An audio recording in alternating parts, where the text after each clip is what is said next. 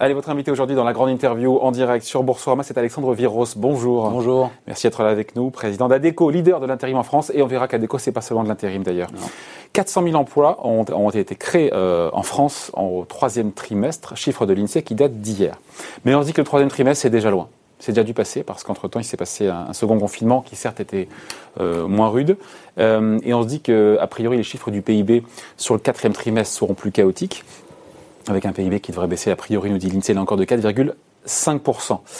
D'où la question, voilà, euh, on y voit un peu plus clair sur le recrutement, sur les offres d'emploi cette fin d'année. Est-ce que c'est difficile sur le marché de l'emploi ou est-ce que, euh, au contraire, je ne sais pas, vous voyez repartir les, les volumes d'offres d'emploi? Racontez-nous un petit peu. Enfin, vous avez employé l'adjectif euh, chaotique et je pense que c'est important sans, ouais. sans, rajouter évidemment à la confusion, mais soyons très prudents quand on, quand on analyse et encore plus quand on commande ces chiffres un, un, troisième trimestre qui est positif, un deuxième trimestre qui a été très difficile, ouais. quatrième trimestre qui est euh, frappé par, euh, par ce reconfinement. Ouais. Il n'est pas, c'est pas le même que le précédent, mais enfin quand même, il, il, est, il est, compliqué. Donc, je pense qu'il faut, euh, il faut être prudent dans, dans, le commentaire et puis il faut se dire qu'on est dans l'action et que ouais. Euh, c'est comme en ski, quoi. Il faut godiller et il faut être très attentif parce que là, on a face à nous une situation où un, ça bouge tout le temps.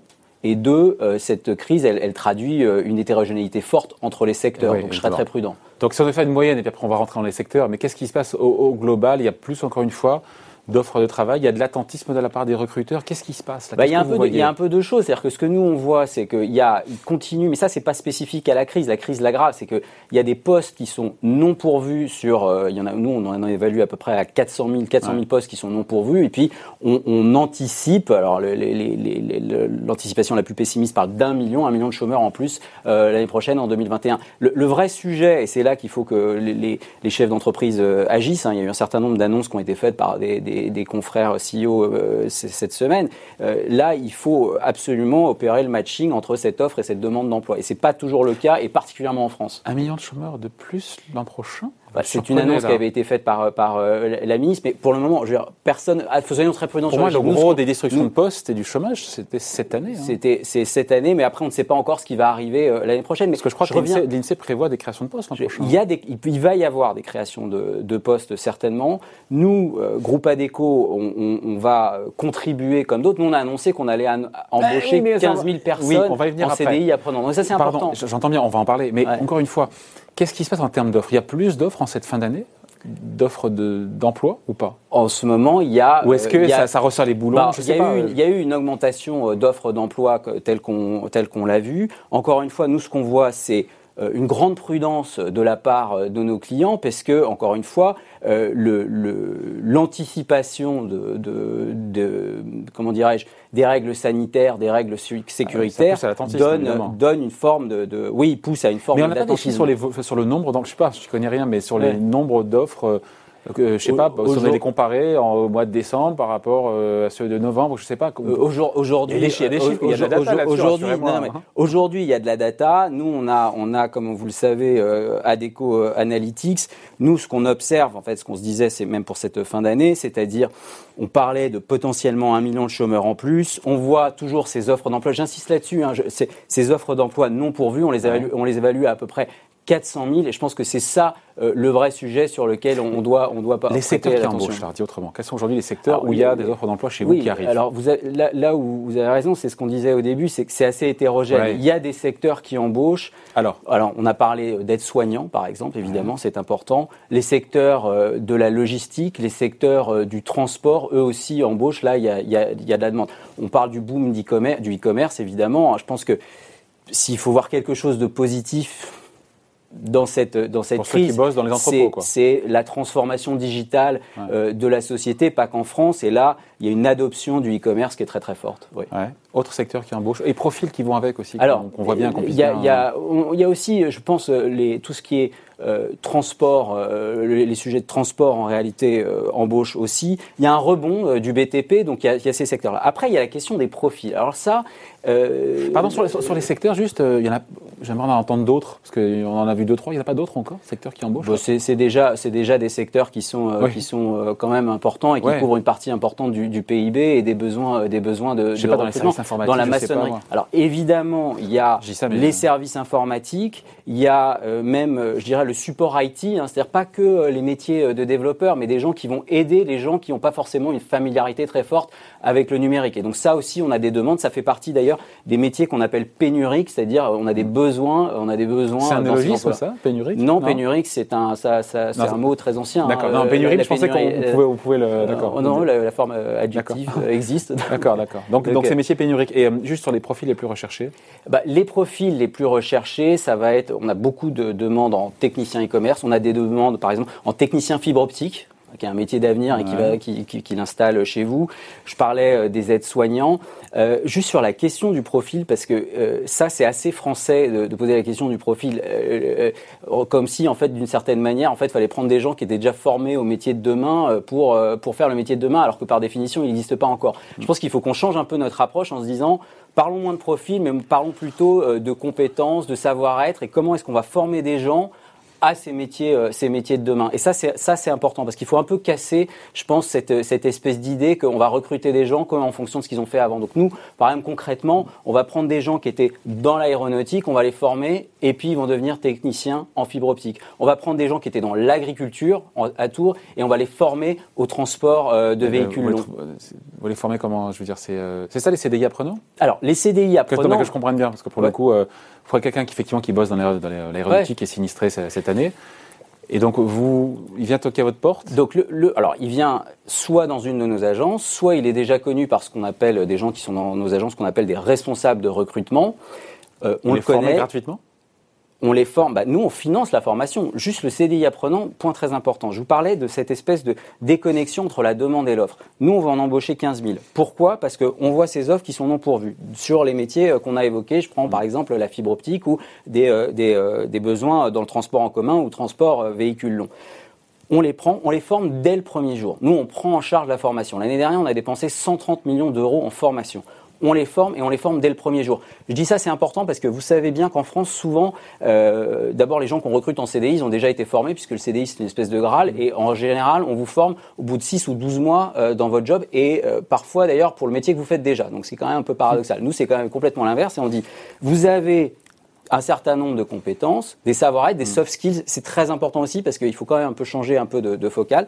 Vous avez des compétences, vous avez une appétence à, euh, vous êtes très orienté résultat, vous êtes rigoureux, vous avez euh, de l'intelligence émotionnelle, vous êtes très orienté client par exemple. Mm. Donc ça, c'est un certain nombre de compétences. On vous prend en CDI A, CDI apprenant. On vous forme dès le premier jour. Et on vous rémunère? Et on vous rémunère. Et on vous rémunère en fonction.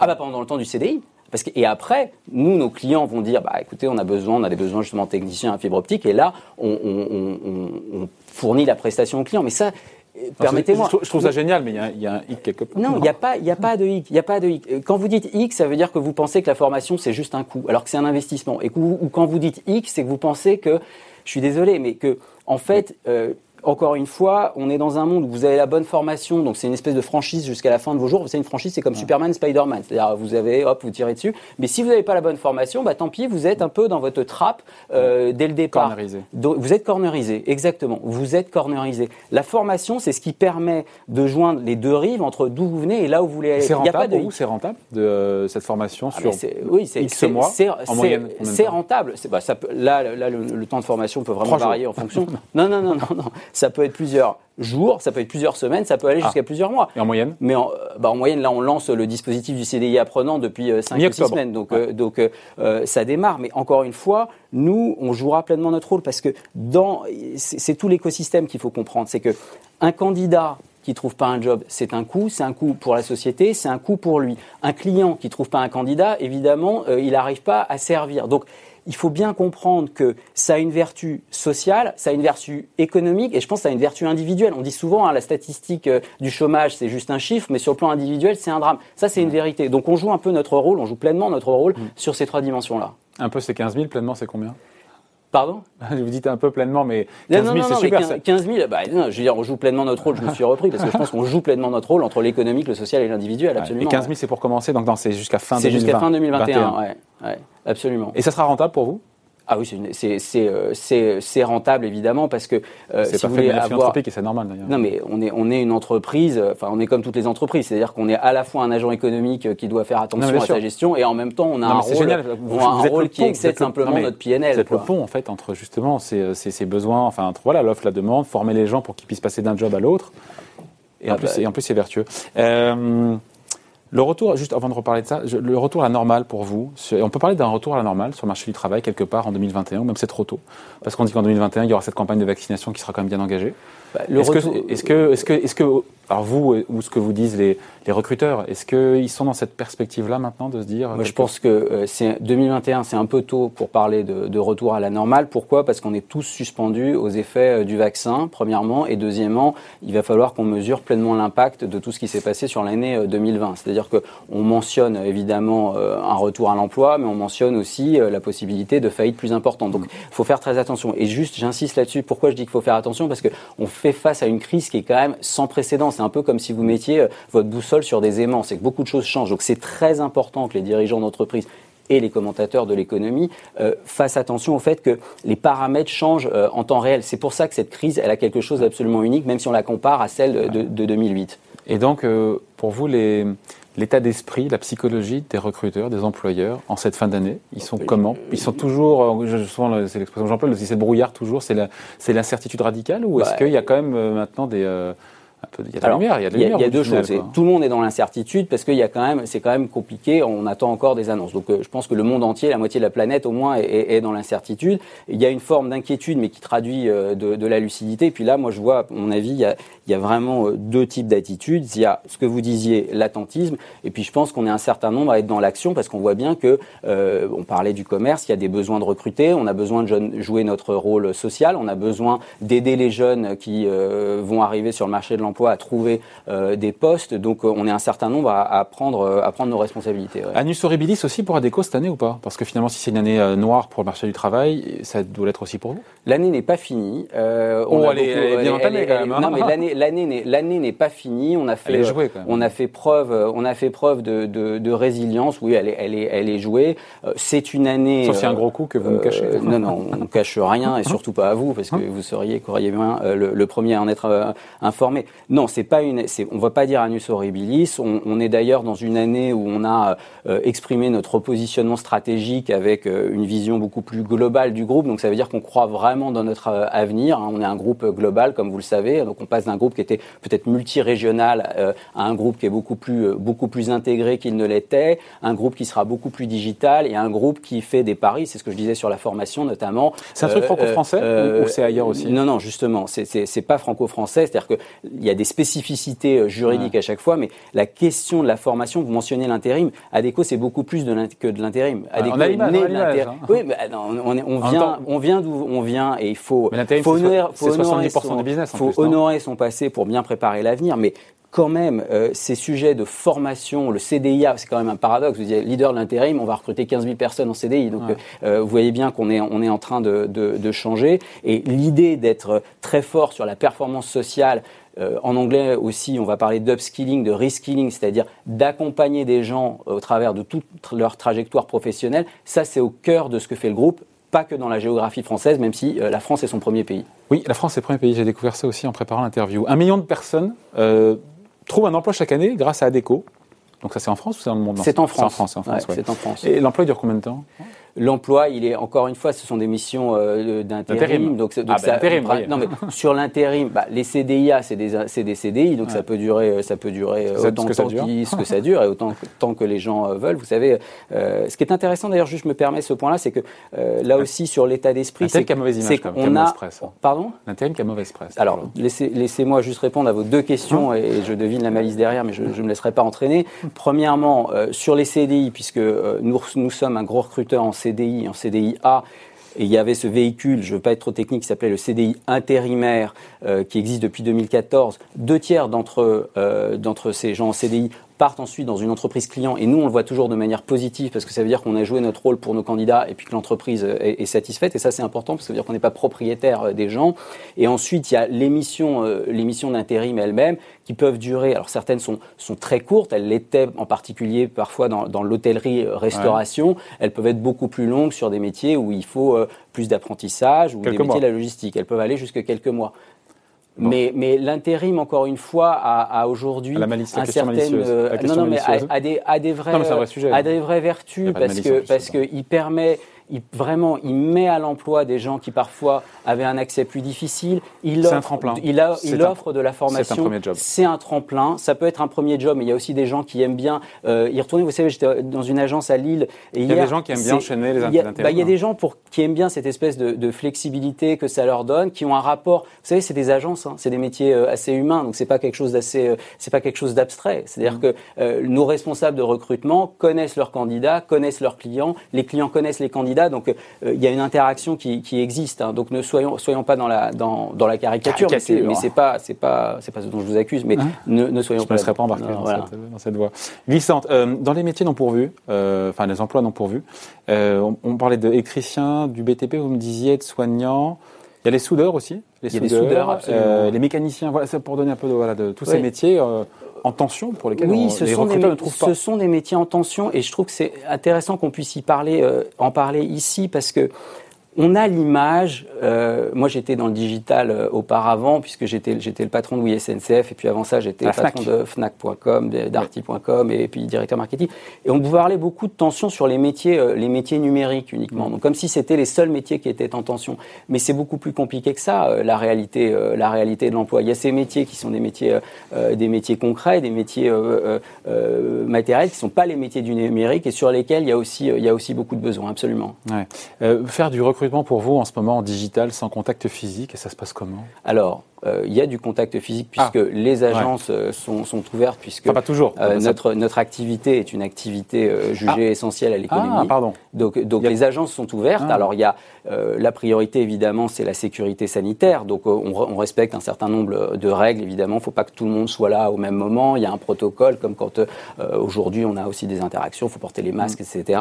Donc ça, ce, ça, ça reste un élément physique important. Et puis en revanche, ce qu'il y a, c'est qu'il y a certains éléments du processus qu'on peut digitaliser. Mais ça, je dirais, presque indépendamment de, de, la crise que nous vivons, la crise l'accélère. Mais euh, au, au, plus fort du confinement, on a continué à faire des recrutements, pas sur ces métiers-là, sur d'autres, par exemple les métiers de caténériste, donc euh, dans le, dans le ferroviaire, les gens qui s'occupent des caténaires, eh ben, on avait euh, des processus de recrutement qui étaient digitalisés, une partie de formation digitalisée. Des, euh... Absolument. Et après, on les, après, on les, après, évidemment, il y a, y a un moment. oui, les fameux caténaires arrachés. Voilà, mais, y a, y a, mais après, il y a un moment. Il faut que le TGV reste, reste 8 heures à la nuit.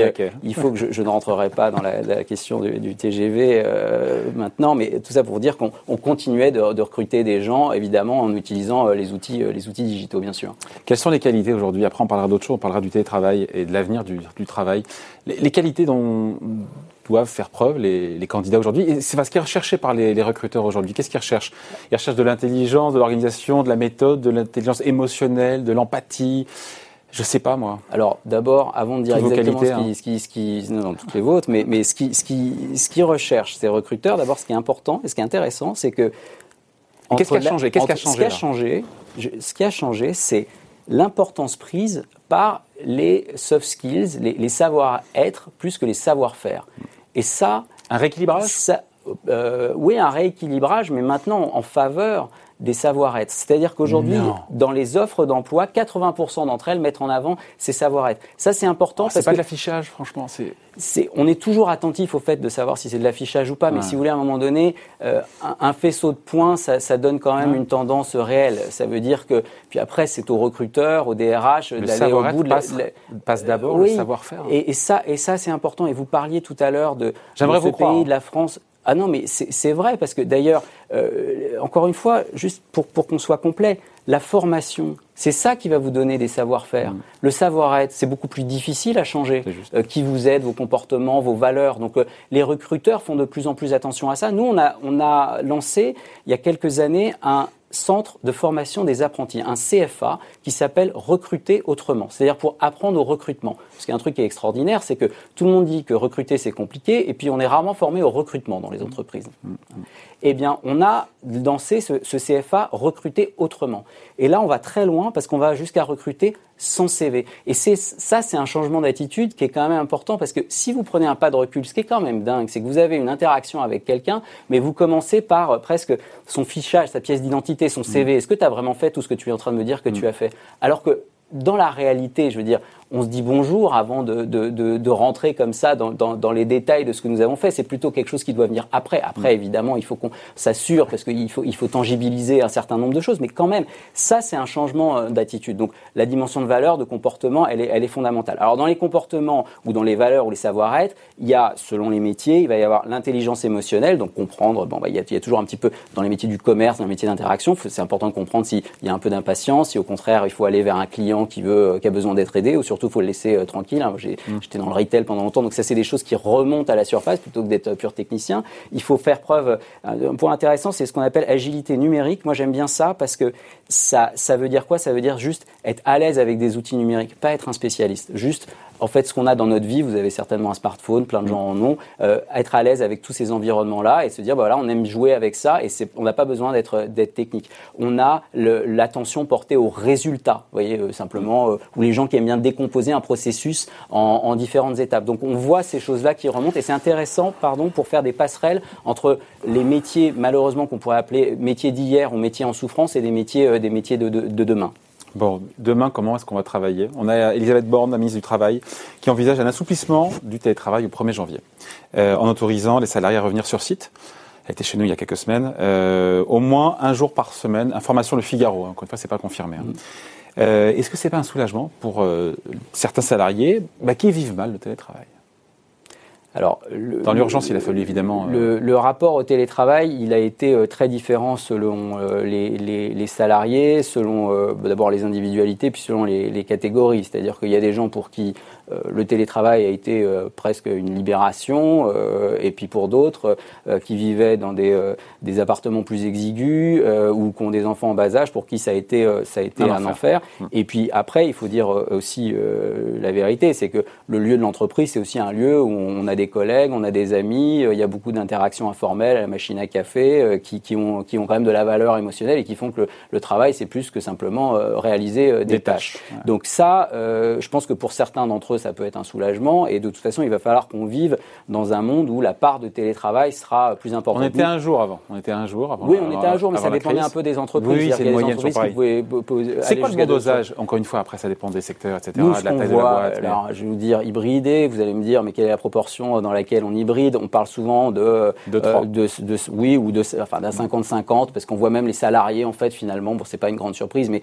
ils sont moitié-moitié à dire que euh, euh, qu'ils veulent, euh, qu'ils veulent continuer à télétravailler, mais en même temps, ils ont besoin, ils ont besoin d'être sur place, ils ont besoin d'être dans l'entreprise. Il y a un point qui est important, c'est quand même comment vous maintenez une culture d'entreprise ah, sans interaction réelle. Bah, c'est la limite du télétravail. Il faut de l'interaction. La, culture d'entreprise, elle, se délite. Il faut de l'interaction physique, c'est-à-dire que. Mais c'est intéressant cette question de la culture d'entreprise parce que je trouve que ça, ça met beaucoup de pression sur les managers et ça les oblige à avoir des rythmes managériaux qui soient beaucoup plus précis et beaucoup plus intenses qu'auparavant. Donc que ce soit les CEO, mais, mais même les équipes. Moi, je m'astreins à ce qu'on ait des contacts quotidiens avec certains, hebdomadaires avec un groupe plus large, parce qu'il faut maintenir une résonance forte avec les équipes, puisque sinon, on va se retrouver avec une somme d'individualités qui, ne font pas un groupe euh, pour autant. Donc ça, c'est important de le maintenir, et il faut de l'interaction physique. et 50-50, donc c'est entre le, travail et le, enfin, le bureau et le télétravail. C'est ce qu'on dit, ouais. C'est ce qui permettrait de conserver justement l'esprit d'équipe. C'est ce qui, c'est sans,